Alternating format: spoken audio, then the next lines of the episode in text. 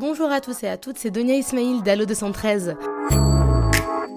Alors cette semaine, exceptionnellement, on se retrouve encore pour un nouvel épisode de La Pastille qui vous fait découvrir le meilleur des productions des aides avec son auteur ou son autrice, c'est le top d'Allo 213. Je suis fier d'être algérien, c'est pas donné à tout le monde d'être algérien. Alors c'est sûrement le film que j'attendais le plus en ce début d'année 2024 et il sort enfin le 21 février en France. C'est Bye Bye Tibériade, deuxième documentaire de la réalisatrice franco-algériano-palestinienne Lina Swalem. Après euh, leur Algérie, Lina Swalem creuse les mémoires de sa famille palestinienne dans un film sensible, intime et d'une force rare. À l'aide d'archives personnelles et historiques, Lina Swalem esquisse le portrait d'une lignée de femmes dont les trajectoires résonnent étrangement entre elles. Bref, c'est un film nécessaire encore plus aujourd'hui qui inscrit leur mémoire dans le marbre pour toujours et qui lutte contre l'effacement de ces histoires. Iyam Abbas a quitté son village palestinien pour réaliser son rêve de devenir actrice en Europe, laissant derrière elle sa mère, sa grand-mère et ses sept sœurs. Trente ans plus tard, sa fille Lina, réalisatrice, retourne avec elle sur les traces des lieux disparus et des mémoires dispersées de quatre générations de femmes palestiniennes.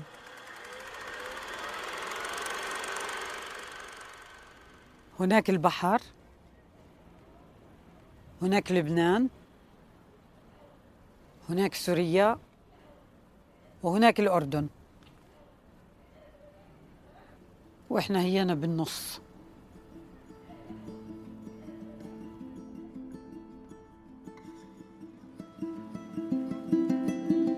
لينا أول مرة أخدتك على دير حنا.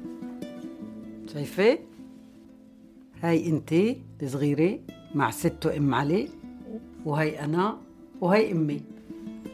Et moi, je ressemble à qui du coup? À personne. Et là, c'est nous quatre.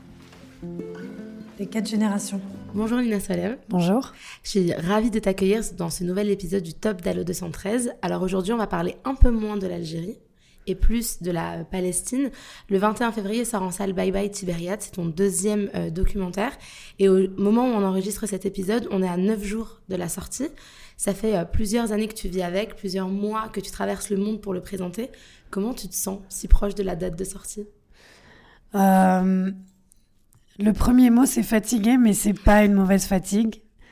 Euh, et je suis, en fait, je pense que je, je prends pas le temps de réaliser que le film est là et, enfin, je vois bien qu'il est là, mais de réaliser qu'en fait, il va sortir et qu'il va être accessible au cinéma pour tout le monde. C'est tellement un tourbillon depuis euh, qu'il a commencé le premier festival à Venise. Qui était que en septembre. C'était en septembre, ouais. Donc ça fait un moment que je l'accompagne et en même temps, à chaque fois que je suis dans un nouvel endroit, dans une nouvelle ville, dans un nouveau pays, c'est- toujours différent, c'est toujours des rencontres hyper euh, touchantes et riches. Et à chaque fois, je réalise, en fait, à chaque fois que j'en parle, je réalise que le film est là et qu'il va sortir. Mais sinon, moi, j'y pense pas vraiment, dans le sens où c'est comme si c'était une continuation naturelle aussi de, de tout ce travail depuis, depuis euh, presque six ans maintenant. Et, et j'ai l'impression de l'avoir déjà présenté au monde puisque j'ai fait plein de projections. Mais bon, c'est autre chose que de l'avoir en salle et c'est incroyable. Et dans toutes ces projections que tu as fait euh, depuis septembre, est-ce qu'il y a un moment que tu as retenu par rapport aux autres, un moment qui a été vraiment marquant, quelque chose qui, qui ressort du reste? Bah, je pense que la toute première projection, euh, forcément, elle est marquante parce que c'est la première fois que on le partageait, ma mère et moi, en salle devant un public. C'était à Venise. Puis on avait toute l'équipe du film avec nous, la co-autrice euh, Nadine Naous, la monteuse du film qui a aussi écrit euh, Gladys Joujou, toute l'équipe de prod, la distribution. Enfin, il y avait. Pour la première fois, je sentais qu'on était un collectif autour du film, alors que tout ce temps-là, c'était beaucoup euh, de solitude ou de, travail en collaboration avec peu de personnes à chaque fois. Et là, en plus, il y avait ma petite sœur qui était venue, donc Mhm. C'était hyper émouvant juste le, le fait de voir des gens à la fin du film applaudir, nous regarder, avoir des larmes aux yeux, être ému, c'était euh, incroyable parce que tant qu'on l'a pas montré, Bah oui. et on ne sait pas ce que le- ça va provoquer chez les autres. Et l'émotion qu'on a, nous, elle est complètement subjective. Parce que déjà, c'est ma famille. En plus, c'est mon film. Donc forcément, euh, enfin, je fais aussi quelque chose qui me touche. Mais je ne savais pas à quel point ça allait toucher les autres. Et ce moment, quand même, reste euh, gravé.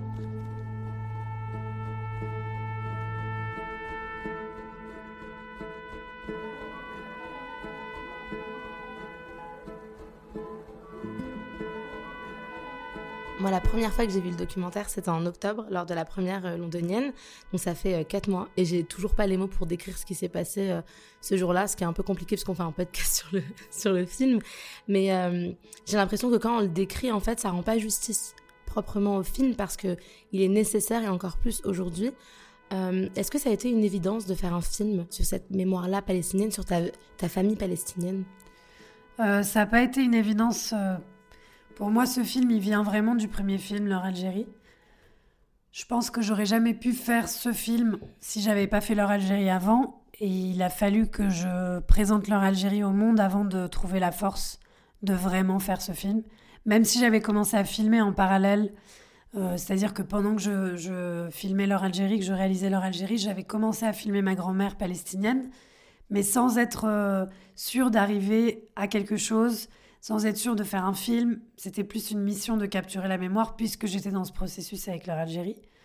Et en fait, euh, aujourd'hui, c'est une évidence. Mais pendant tout le procédé, ça a été très difficile parce que émotionnellement, c'était une histoire qui était dure à porter, mhm.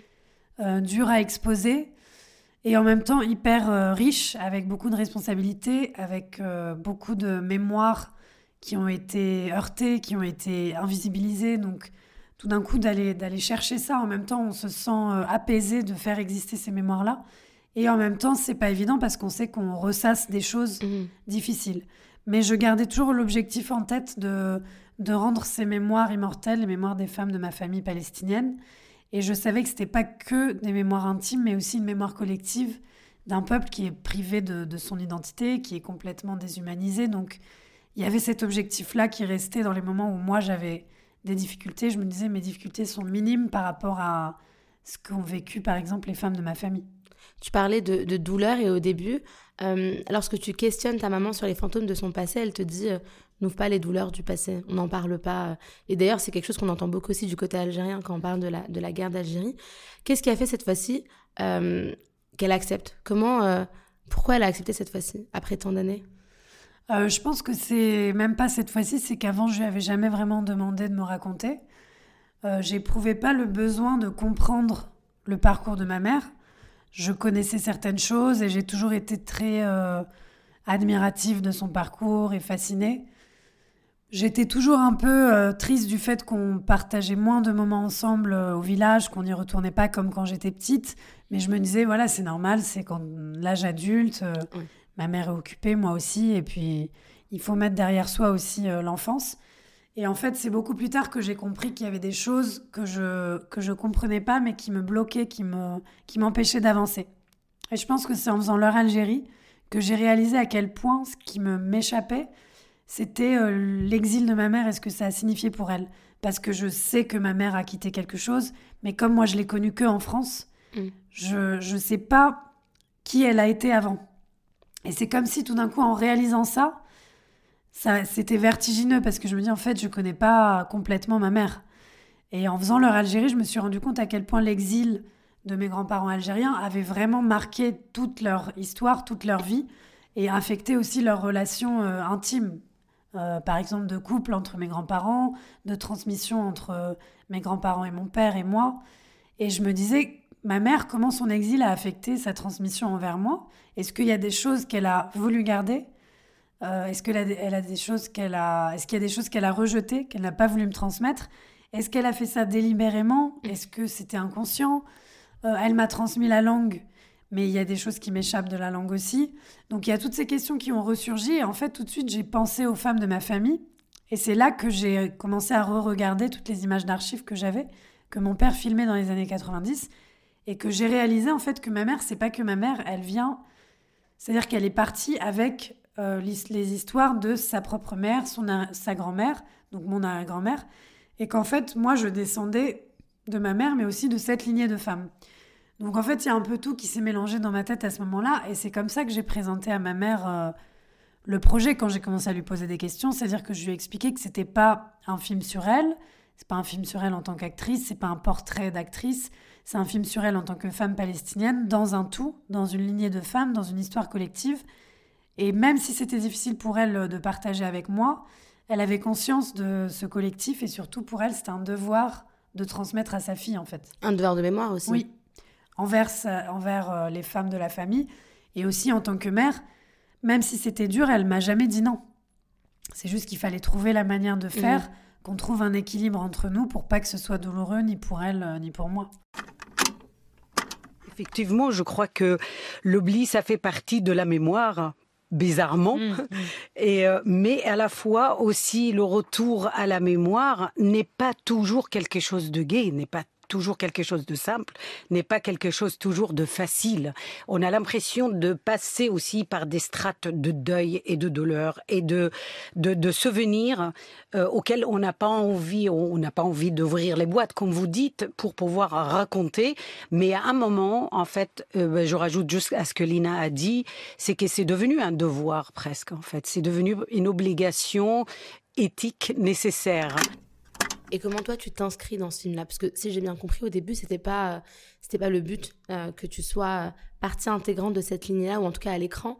Comment toi tu te dis ok il faut que je faut que j'apparaisse à un moment donné? En fait, moi je m'étais dit depuis le début, euh, j'apparaîtrai que si les situations euh, appellent à ça naturellement. Et pour moi, ce qui était important, c'était de raconter les histoires des femmes de ma famille. Mais je me suis rendu compte que déjà raconter l'histoire de ma mère, ça passe par moi et beaucoup de dialogues entre elle et moi. Donc je savais que j'allais être présente dès le départ, mais plutôt hors caméra, euh, soit derrière la caméra, soit dans la voix, soit dans les dialogues. Et de toute façon, c'est moi qui pose des questions, c'est moi qui suis en train de construire le film, c'est moi qui remets à jour les images d'archives, donc je suis quand même présente.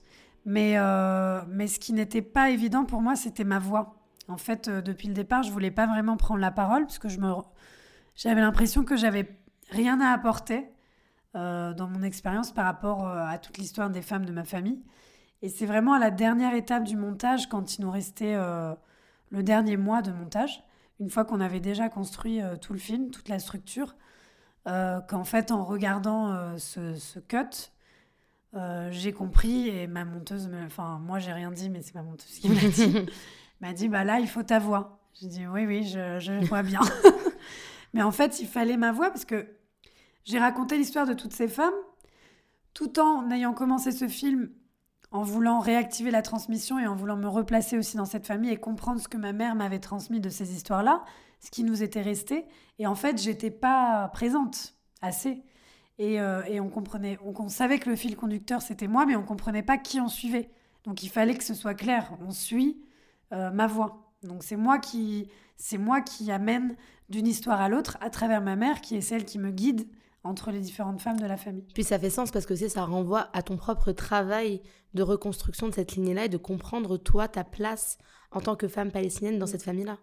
Oui, parce que en fait, je pense que pour que je puisse me placer dans cette histoire-là, il fallait que je passe d'abord par, par les autres, c'est-à-dire, euh, et puis il fallait que je remonte euh, le fil de la transmission, en commençant par mon arrière-grand-mère, qui est la première de l'histoire, et en passant par ma grand-mère, ma mère, et puis moi à la fin.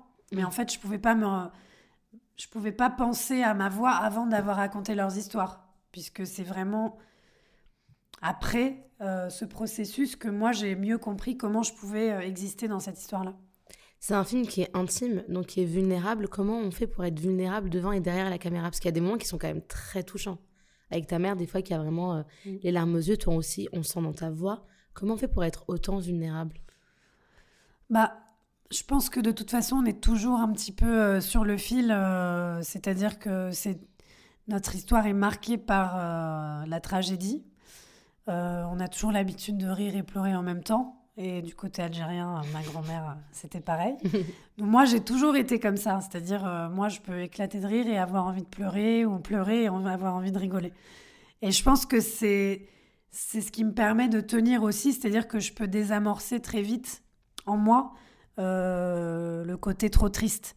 Et, quand je fais les films, la caméra, c'est aussi une manière de me protéger. C'est-à-dire que ça devient presque un prolongement de moi-même. Mhm. Et en même temps, c'est une forme de protection, puisque si je sens que je vais pas tenir ou que c'est trop dur euh, ou trop émouvant, je, me, je vais me concentrer sur la caméra. Je vais me concentrer sur l'image, sur ce que je suis en train d'enregistrer, parce que l'objectif est quand même de, de capturer et de retransmettre tout ça et pas juste de capturer pour moi. Je ne suis, pas dans un processus euh, personnel, euh, psychique ou psychologique entre moi et ma famille. Pour moi, tout de suite, je pense à comment ça va être montré, à ce qui va être vu. À la résonance. À la résonance, euh, à comment je vais, je vais mettre ça, euh, euh, comment je vais, je vais construire ça dans la narration, qu'est-ce que ça veut dire par rapport à l'histoire que j'essaye de raconter?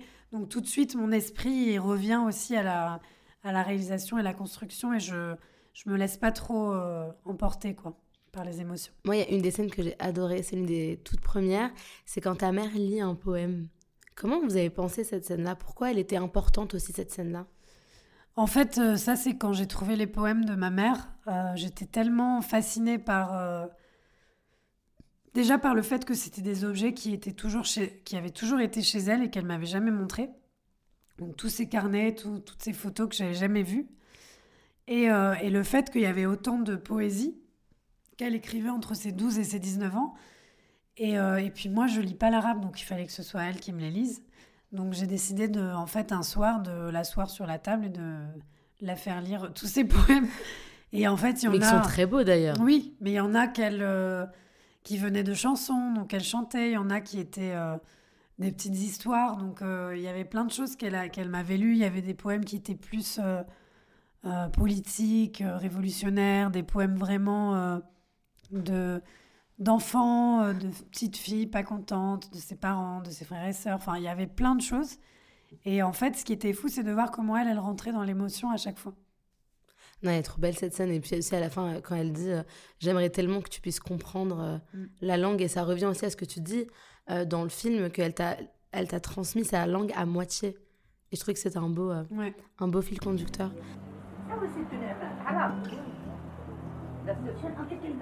Ma mère m'a transmis sa langue à moitié. Elle m'a transmis un bout de langue. Quand j'étais petite, elle m'emmenait passer tous les étés dans son village palestinien, Darhanna.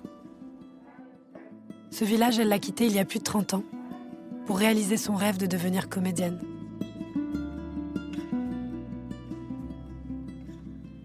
Tourne-toi un peu vers la caméra.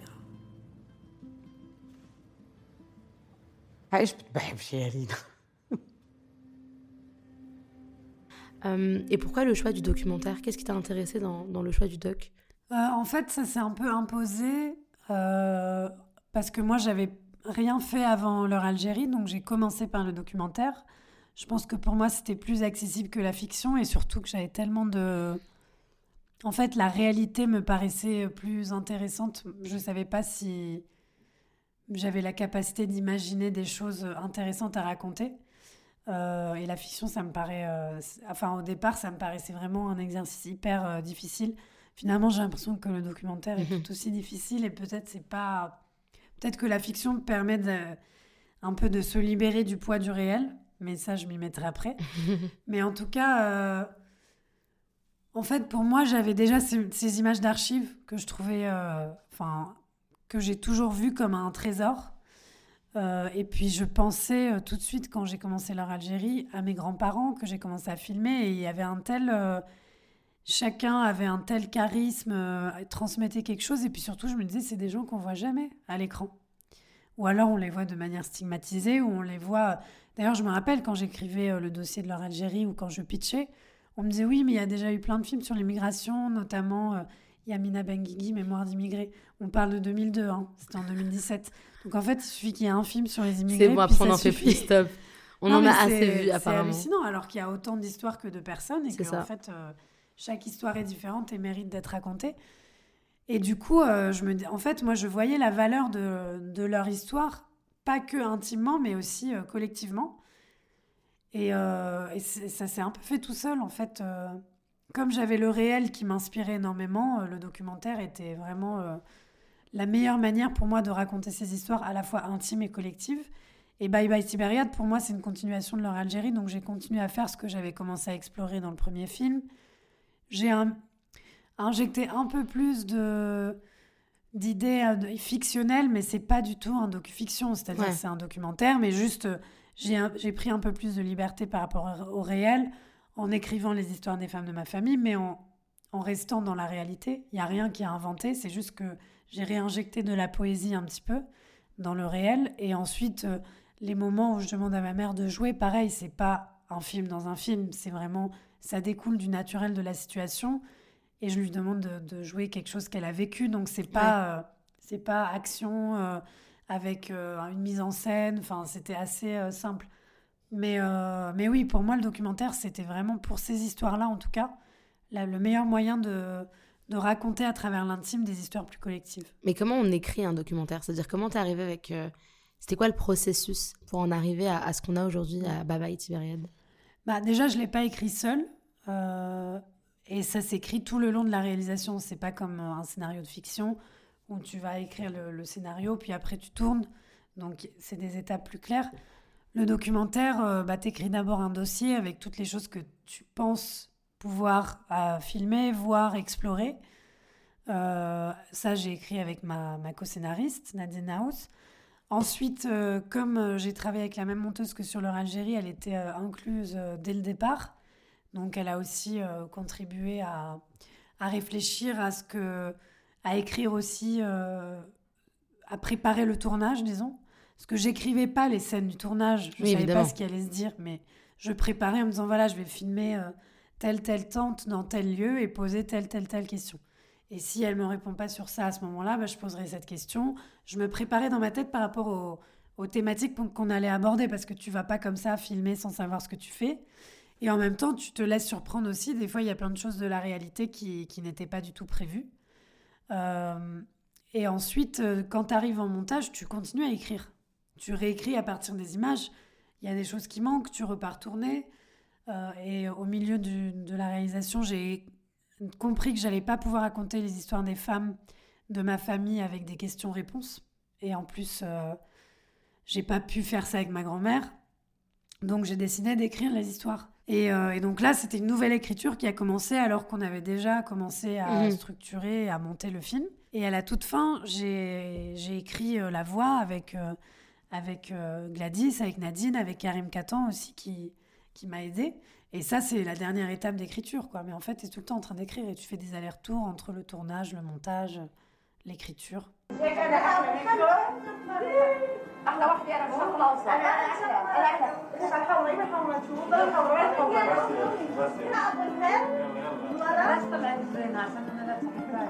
Tu parlais euh, des archives euh, familiales, donc qui sont filmées par ton père, qui sont une véritable richesse, euh, comme tu disais très très bien. Et c'est une partie qui est hyper importante dans le, dans le film. pourquoi c'était important d'inclure ces images dans le film? Il y a aussi d'autres archives et des archives historiques, mais pourquoi les archives familiales étaient importantes? Parce que c'est quelque chose que tu avais fait aussi pour mm. le premier film. Bah, déjà, je trouve que visuellement, c'est une matière Enfin, plastiquement, c'est hyper beau. C'est une manière très différente de, des de filmer des images d'aujourd'hui. Euh, il y a quelque chose aussi d'époques qui ont disparu, de traditions qui ont disparu. On voit des visages de gens qui ne sont plus là, euh, des lieux qui se sont transformés. Donc, elles ont une capacité de, résonance. C'est comme des flashbacks de passé. Euh, mais je voulais pas les utiliser dans, dans, quelque chose de nostalgique, mais je voulais vraiment qu'elles qu'elles permettent de, de, de raconter l'histoire et de boucher les trous de mémoire aussi. Mm. Euh, je pense qu'elles servent à ça aussi. Et mon père filmait euh, avec un point de vue. Donc c'est pas juste des images euh, un peu à droite à gauche bordéliques, il y a un vrai point de vue où il, où il suit des visages, où il suit des gestes, où il suit des, des traditions, où il suit les énergies aussi. Et il a capturé quelque chose de rare. Il a capturé la famille réunie, ce qui est, ce qui est rare. Déjà, il y a beaucoup de gens qui ont disparu. Et puis les familles sont éclatées aussi. Et je pense qu'il a... Enfin, il y a quelque chose dans ces images qui permettent aussi de, de comprendre ce qui a été perdu, ce qui a été transmis, les valeurs que ces femmes ont essayé de transmettre. Et puis dans le contexte d'une histoire palestinienne aussi qui n'est mhm. pas écrite officiellement, qui n'est pas reconnue, de vies palestiniennes qui sont déshumanisées, euh, déniées dans leur identité, d'avoir des images d'archives de, de, la vie quotidienne, ça devient très important parce que c'est la preuve d'une existence, c'est la preuve de souvenirs déniés, c'est l'archive devient hyper précieuse. Oui, et ça permet d'humaniser parce que finalement, c'est aussi. Euh, j'ai regardé pas mal d'interviews euh, que tu as faites avant de, pouvoir préparer celle-ci, et c'est vrai que l'une des premières euh, questions qu'on te pose, c'est Ah, mais il y a aussi de la joie dans les familles palestiniennes. Mm-hmm. Parce qu'on est tellement habitués à la tragédie que finalement ça devient une surprise de savoir qu'il y a des mariages, mm. qu'il y a des moments de joie et que finalement euh, les Palestiniens sont des êtres humains comme les autres. Est-ce que c'est quelque chose que tu as voulu faire dès le début humaniser les vies palestiniennes? Bah, en fait, j'ai même pas. Alors, forcément, c'était pas humanisé, mais c'était leur, leur redonner leur humanité. Mhm. Parce que, en fait, ils sont déshumanisés, mais surtout, on ne les laisse pas. Euh, et du coup, leur redonner ce qu'ils sont. C'est-à-dire qu'en faisant le film, je change rien de ce qu'ils sont. Juste, je montre ce qu'ils sont. Et, euh, et on s'attarde euh, forcément sur, sur la tragédie parce que c'est tellement terrible que c'est tout ce qu'on qu'on a comme image, mais on ne montre jamais aussi la manière dont les gens continuent à vivre et arrivent à survivre à tout ça, euh, tout en continuant à, fêter des mariages, en faisant des plats qu'ils aiment. Quand on voit les images de Gaza aujourd'hui, euh, il y a des reportages parfois sur des, des bandes de jeunes qui sont en train mm. d'essayer de cuisiner, de retrouver des goûts qu'ils aiment, de manger ensemble. En fait, sachant que c'est pas la première fois qu'il y a une guerre, les déplacements euh, depuis 48, c'est tragique et tout aussi. Enfin, la dépossession est énorme. Mais il y a toujours eu euh, cette force, en fait. Euh, et j'ai pas envie de dire résilience, parce que résilience, c'est presque comme si on disait qu'on avait abandonné. Ouais. Alors que c'est de la combativité. C'est-à-dire qu'ils continuent à se battre pour pouvoir vivre euh, leur vie. Et leur bataille, elle est dans le quotidien. C'est-à-dire faire à manger, pouvoir bah, mettre au monde ses enfants, leur transmettre des, belles valeurs, fêter leurs anniversaires. Et c'est fou d'arriver à continuer à faire ça. Et en fait, moi, c'est tout ce que j'ai connu. C'est-à-dire que ma famille, évidemment, les histoires, on les connaît, la tragédie, on la connaît, on l'a entendu euh, maintes et maintes fois dans le, cercle familial. Euh, mais en même temps, tout ce qu'on vivait aussi, c'était des moments de, joie ensemble, des moments de complicité, euh, de fêter la vie.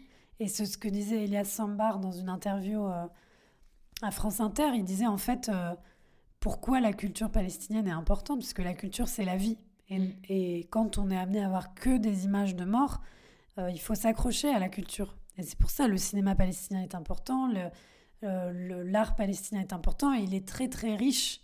Et, euh, et des fois, ça passe par des, par des petites choses. quoi. Il n'y a pas un film sur la vie d'une famille palestinienne sans qu'il se passe forcément quelque chose. C'est déjà, ça raconte déjà beaucoup de vie et ça permet de, de faire voir autre chose.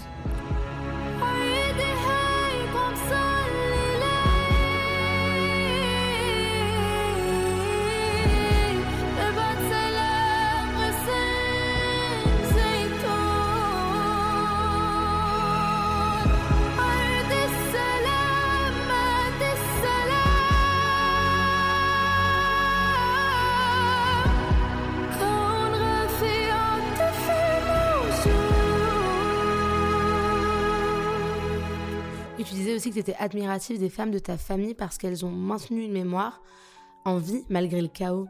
Mm. Pourquoi? Qu'est-ce qui t'a plu dans ça? Bah En fait, c'est juste que quand tu découvres euh, les détails de, de toute leur, euh, leur histoire de déplacement, de dépossession, de tout ce qu'elles ont perdu, de comment elles se sont fait expulser de, mm. de Tibériade en 48, comment euh, elles ont marché sans savoir où elles allaient, comment elles ont perdu une partie de la famille. Euh, comment elles ont dû abandonner des rêves, et que malgré tout, moi je les ai connues comme des femmes euh, justement euh, fortes, pleines de savoir-faire, pleines de culture, pleines de valeurs comme le pardon, la tolérance, l'amour. tu te dis, mais en fait c'est un miracle qu'elles aient réussi à, à être là-dedans et pas dans la haine, pas dans quelque chose de négatif, pas dans une mémoire négative. Et en fait, malgré euh, tout ce qu'elles ont vécu, elles ont réussi à maintenir en vie leur culture, leur tradition et leur mémoire, puisqu'elles ont réussi à continuer à transmettre ce qu'elles avaient vécu à leurs enfants sans que ce soit forcément un poids. Parce qu'elles ont su aussi protéger les enfants de, de, tout en leur enseignant ce qui s'était passé et ce qui se passait. Elles ont su euh, aussi leur transmettre euh, de la vie, quoi. Et qu'est-ce que tu tiens de ces femmes? Euh, bah, Je pense que c'est déjà un exemple. Je pense que c'est dans les moments où on a du mal à trouver sa place, notamment euh, quand on vit euh, en Europe. C'est pas évident en ce moment, en tant que bah, fille d'immigrés algériens et de mères palestiniennes. Déjà qu'on ne reconnaît pas nos identités totalement. Euh, dans leur complexité, dans ce que ça représente, qu'on est tout le temps stigmatisé, on a l'impression de, qu'on va qu'on trouve pas sa place, qu'on n'arrive pas à trouver sa voix. Alors moi, j'ai beaucoup de chance grâce à mes films, je peux m'exprimer et j'ai l'impression d'avoir trouvé une voix, de pouvoir m'exprimer et d'avoir rencontré une forme de respect aussi. Euh, mais dans les moments où c'est difficile, euh, je pense à elle et je me dis mais en fait, ce que je vis, c'est vraiment rien en comparaison avec tout ce qu'elles ont vécu. Donc il faut que je m'accroche parce que je leur dois beaucoup et, euh, je ne peux pas flancher quoi. Et ça me donne de la force. Parce qu'on ne vient pas de nulle part et il faut pas oublier nos ancêtres, même si on nous, on nous laisse pas vivre avec cet héritage comme quelque chose de positif. On est tout le temps en train de nous stigmatiser. Euh, et moi, je suis très fière de dire que ma famille maternelle est palestinienne et qu'en fait, ça ne m'a apporté que des belles choses, que des, valeurs euh, très précieuses et que ça m'a permis d'être qui je suis aujourd'hui et euh, je m'en excuserai jamais en fait. Le film sort euh, tragiquement dans une actualité qui est assez intense, même si en réalité, euh, ça fait 75 ans que la Palestine subit une colonisation atroce. comment on trouve la force de continuer à le présenter, à répondre aux questions, quand la situation, en fait, elle t'affecte, mais aussi personnellement, dans ta vie, dans ta famille? Comment on, comment on fait? Bah, Je pense que ce que je me demande plutôt, c'est que si j'avais pas eu le film, je me demande comment j'aurais fait. Ce que le film m'aide euh, quand je le présente, déjà à être en dialogue, euh, à voir des gens qui, enfin dans la salle, qui sont chaleureux, qui transmettent euh, leur bienveillance, leur amour aussi, leur, leur accueil de cette histoire, leur fascination pour, pour cette histoire, leur intérêt. Donc ça, ça, ça, ça fait beaucoup de bien, parce que justement, on a l'impression d'être euh, un peu euh, seul et déshumanisé, ne pas être entendu, ne pas être reconnu dans notre entièreté. Et en fait, l'espace de, des projections, c'est toujours des moments où là, on a l'impression d'exister pleinement et de pouvoir se raconter avec, avec nos mots comme on a envie et comme on se sait, comme on se connaît. Et donc, euh, j'ai l'impression que le film m'aide. Après, ce qui est difficile, c'est que comme je suis dans un espèce de tourbillon de projection, de présentation du film, je me pose pas vraiment. Donc euh, c'est une manière aussi de ne pas faire tout à fait face à la situation, puisque c'est tellement aberrant. Enfin c'est tellement, euh, je sais pas comment on peut vivre. Euh, enfin on peut vivre, on n'a pas le choix, puisque c'est pas nous qui vivons en plus directement. on ne fait que, que, voir. Donc par rapport à ceux qui le vivent sur place, c'est mm. encore pire. Alors moi, j'ai pas de famille à Gaza mais j'ai toute ma famille en, Galilée et j'ai beaucoup d'amis qui ont de la famille à Gaza, qui ont déjà perdu énormément de gens et je ne sais pas comment ils tiennent. Euh, mais voilà, moi, je suis dans une mission où il ne faut pas que je, que je réfléchisse trop à ça, il faut que j'avance et que je puisse euh, présenter euh, le film au maximum, que je puisse en parler pour qu'on puisse exister encore.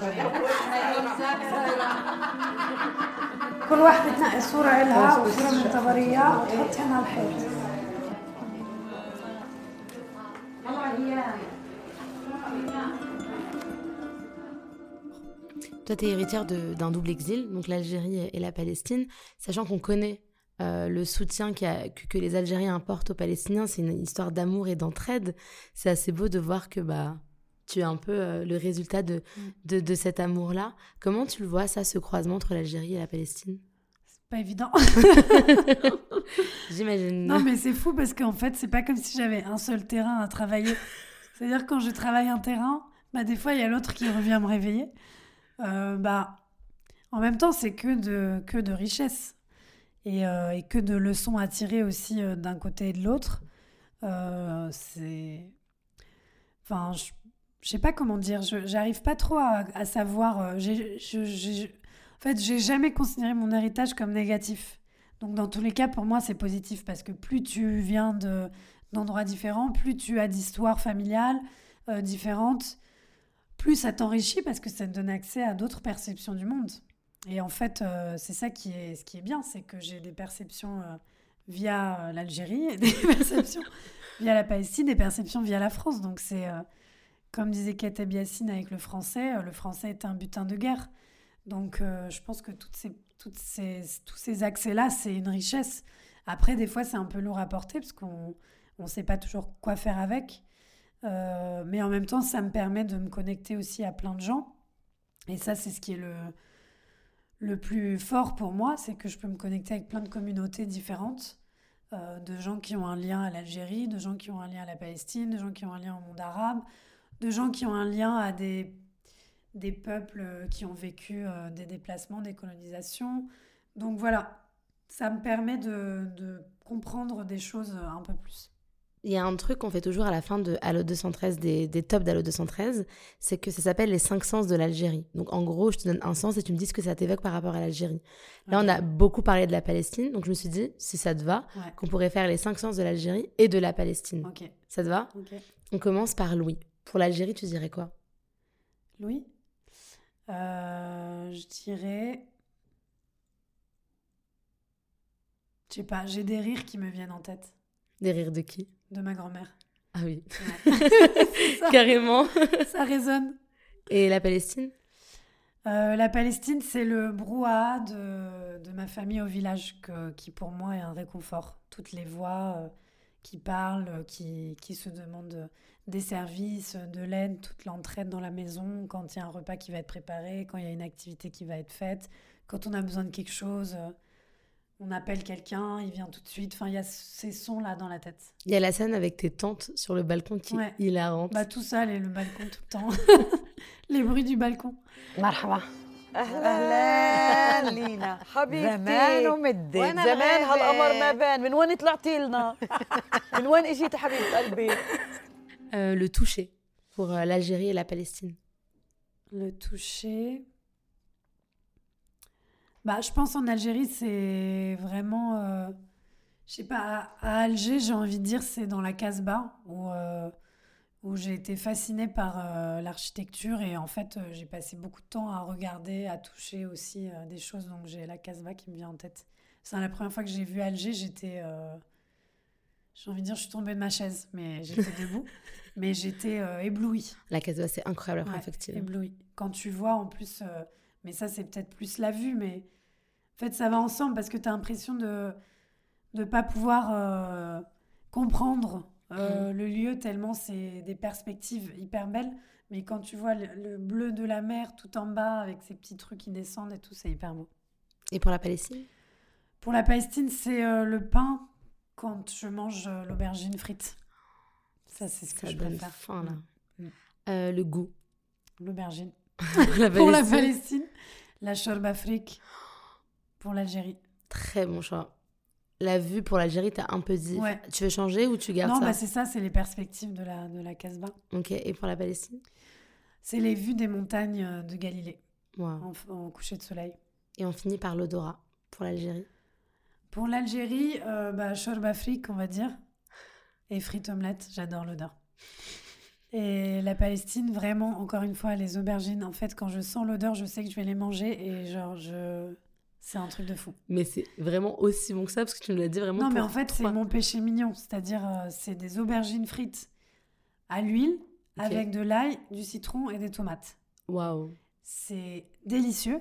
Et je mange ça euh, depuis que je suis petite au goûter, alors que tous mes cousins mangeaient, du, ouais, mangeaient du pain avec du chocolat. Et moi, je mangeais du pain avec des aubergines. Je mangeais du pain avec des aubergines au goûter. C'est trop bon. C'est trop Lina. Je pourrais manger euh, le matin. Matin, midi, soir. Mais goûter, c'est bizarre quand même. Non, mais c'est délicieux. J'adore l'ail. on accepte, c'est toi, on accepte. Bah, merci beaucoup, Lina. Merci.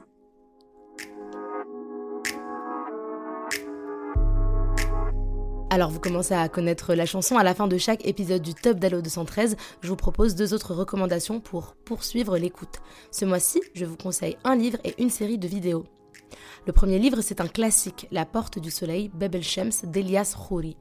Pour tenter de tirer du coma son père spirituel, héros de la résistance palestinienne, le narrateur, au chevet du malade dans un hôpital presque désaffecté du camp de Shatila, raconte les événements de la guerre civile libanaise tout juste achevée, les épisodes marquants de sa propre existence et les itinéraires souvent douloureux d'une poignée d'hommes et de femmes, happés par l'histoire après leur expulsion de Galilée en 48. À travers un récit polyphonique, on voit la Nakba, les expulsions, les douleurs, la dispersion, la perte de repères et la violence de la colonisation. La deuxième recommandation, c'est une série de vidéos en anglais de Middle East Eye qui s'appelle Turning Point. Dans l'une d'entre elles, 1929 Palestinian Riots, Middle East Eye revient sur un épisode sanguinaire qui annonce la Nakba de 1948. Vous venez d'écouter le top d'Allo 213, la pastille qui vous fait découvrir les meilleurs des productions DZ. Alors on espère que cet épisode vous a plu. C'est un podcast 100% indépendant à retrouver sur toutes les plateformes. Abonnez-vous à notre flux pour connaître les sorties d'épisodes. N'oubliez pas de nous donner une note, 5 étoiles si le podcast vous plaît, bien sûr, et de nous laisser un commentaire. Vous pouvez également nous suivre sur Instagram, at Allo213 Podcast. Nous sommes toujours à la recherche de questions pour Allo 213, alors si vous avez des interrogations sur le plus grand pays d'Afrique, écrivez-nous par mail à allo213podcast à gmail.com ou par DM sur notre compte at allo213 podcast. Et nous, on se retrouve bientôt pour cette fois-ci un vrai de vrai épisode d'Allo 213. À bientôt!